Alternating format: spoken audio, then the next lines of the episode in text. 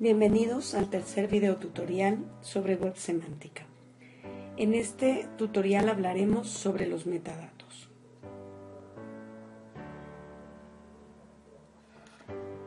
Lo primero que tenemos que saber es qué son los metadatos. Una definición utilizada con frecuencia nos dice que los metadatos son datos sobre datos. En general, un objeto que se describe o dice algo sobre otro objeto de información. Aunque el uso de la palabra metadatos se manifestó en un contexto que se refiere a la era de la información digital, la generación de metadatos data de siglos atrás. Los bibliotecarios han creado metadatos que han tomado la forma de catálogos de libros, catálogos de tarjetas, y en la actualidad catálogos en línea. De manera formal, podríamos decir que un metadato es un dato que se encarga de mantener un registro sobre el significado, el contexto, el propósito de un objeto informativo. De tal forma de poder describir, entender extraer y administrar dicho objeto. En general, estos registros son de menor envergadura que los objetos que describen y son creados en un formato corto y conciso de tal forma que puedan intercambiarse. Los metadatos pueden describir colecciones de objetos, y también los procesos en los que están involucrados. Describiendo cada uno de los eventos, sus componentes y cada una de las restricciones que se los aplican. Los metadatos definen las relaciones entre los objetos como las tuplas en una base de datos o clases en orientación a objetos, generando estructuras.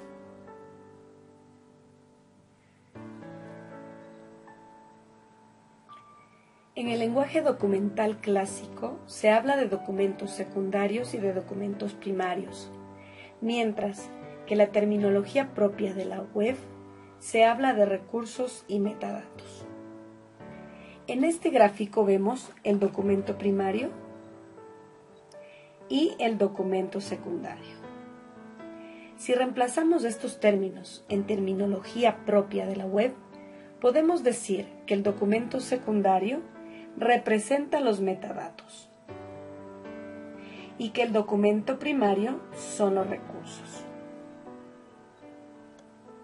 Los metadatos o documentos secundarios consisten en un conjunto de pares, propiedad y valor o sea, un conjunto de propiedades y sus valores correspondientes que describen al documento original.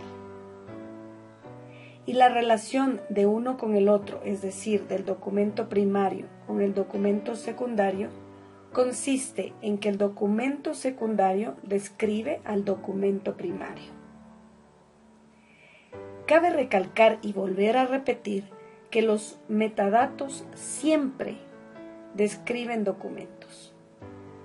Si hablamos de web, entonces diremos que los metadatos describen páginas o sitios web.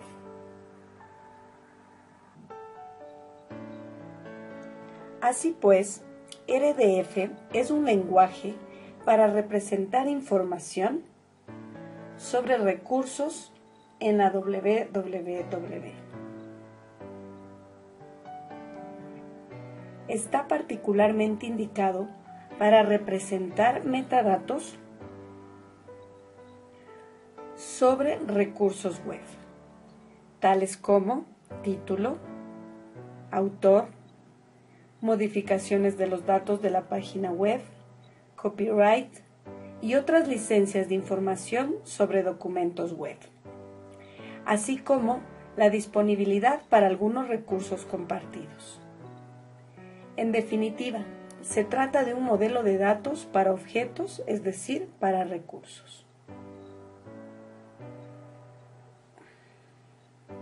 El lenguaje RDF o infraestructura para la descripción de recursos es muy útil en situaciones en las que la información necesita ser procesada por aplicaciones que intercambian información legible por máquina más que por humanos. RDF provee un marco común de trabajo para expresar esta información y para intercambiarla entre aplicaciones distintas mediante una serie de analizadores RDF y otras herramientas de procesamiento automatizado. RDF puede utilizarse en diferentes áreas como la recuperación de recursos para los buscadores, robots y agentes inteligentes, catalogación, para describir el contenido y las relaciones de contenido disponibles en un sitio web o en una colección de documentos, para describir los derechos de propiedad intelectual o las políticas de privacidad en un sitio web, etc.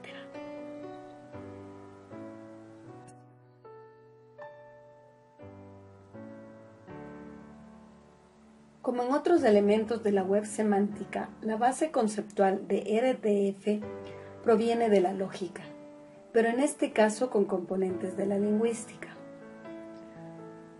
Todo sistema RDF parte de tres entidades lógicas. La primera, los recursos, segunda, las propiedades y finalmente tenemos los valores. Con estos tres elementos podemos formar declaraciones sobre los recursos del tipo. El recurso X tiene la propiedad Y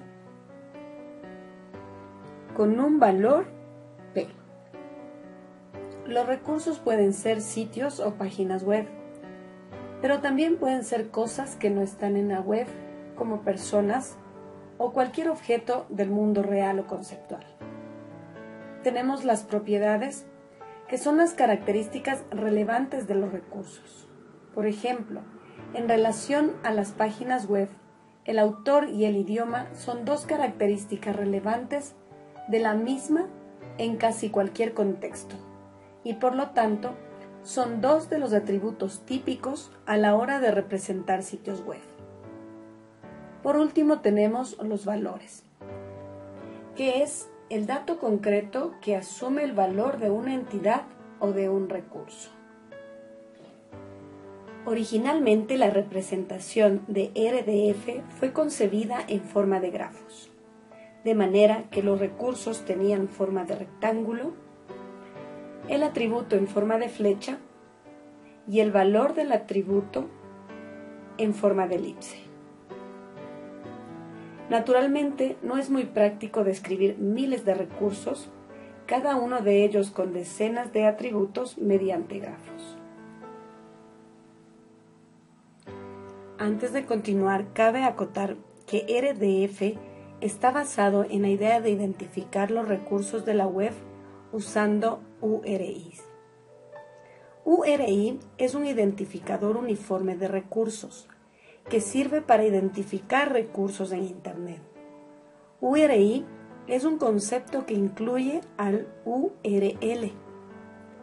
La diferencia entre estos dos es que los URI identifican y los URL localizan los recursos.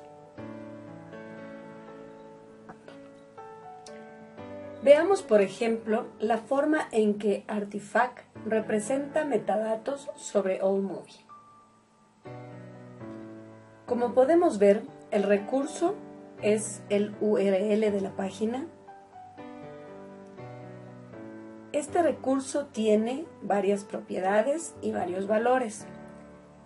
Entre las propiedades tenemos el título, el autor, la descripción, las palabras claves, un subtítulo y el lenguaje con que trabaja dicha página.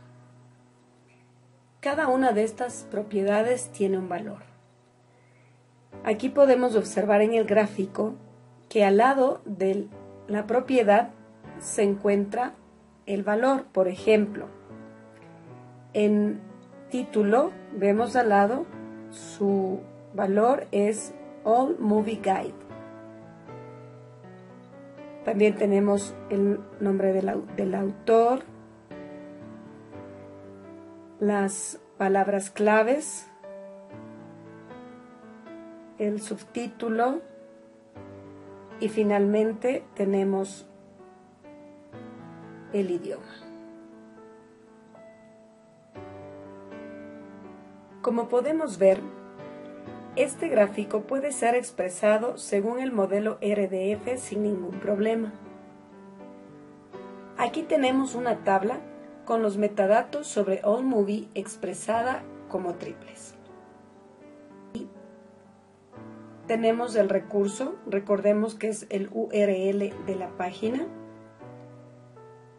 Tenemos la propiedad, entre las propiedades teníamos el título, el autor, la descripción, las palabras claves, el subtítulo y el lenguaje. Y finalmente tenemos otra columna donde se encuentra el valor de cada una de las propiedades que nombramos anteriormente. En realidad los seres humanos se supone que estamos absolutamente familiarizados con esta forma de describir las cosas. Si decimos el coche cuyo color es rojo o el libro cuyo actor es Humberto Eco, estamos usando la misma estructura de RDF. Lo que sucede es que en realidad nadie habla así. Más bien, nos referimos simplemente al coche rojo o al libro de Humberto Eco, con lo cual la estructura de triples pasa desapercibida, porque no incluimos el nombre del atributo, sino directamente el valor. La cuestión es que los ordenadores no pueden procesar de esta forma la información y debe hacerse explícito el nombre del atributo. En conclusión, podemos decir que en RDF cualquier cosa que se puede nombrar o señalar de manera específica, esto es, cualquier cosa que tenga una forma inequívoca de ser identificada, es un recurso. Por lo tanto, los libros impresos son recursos para RDF desde el momento que tienen un número de identificación. Las personas son recursos desde el momento en que tienen un número de DNI, de pasaporte o de seguridad social.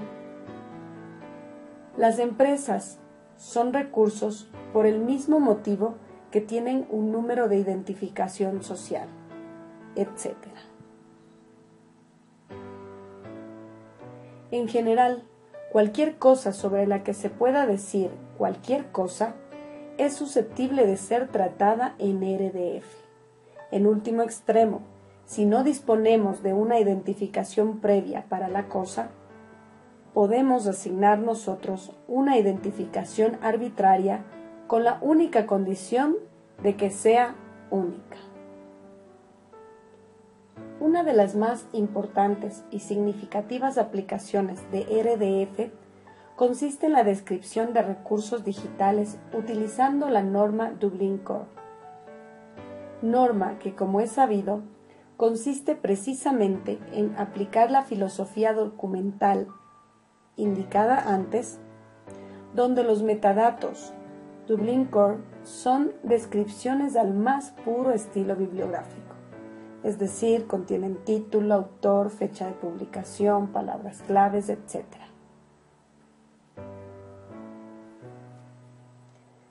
Bueno, con esto damos por terminado este tercer video tutorial sobre web semántica, específicamente metadatos y RDF. Como siempre les digo, cuídense mucho. Nos vemos en el siguiente tutorial.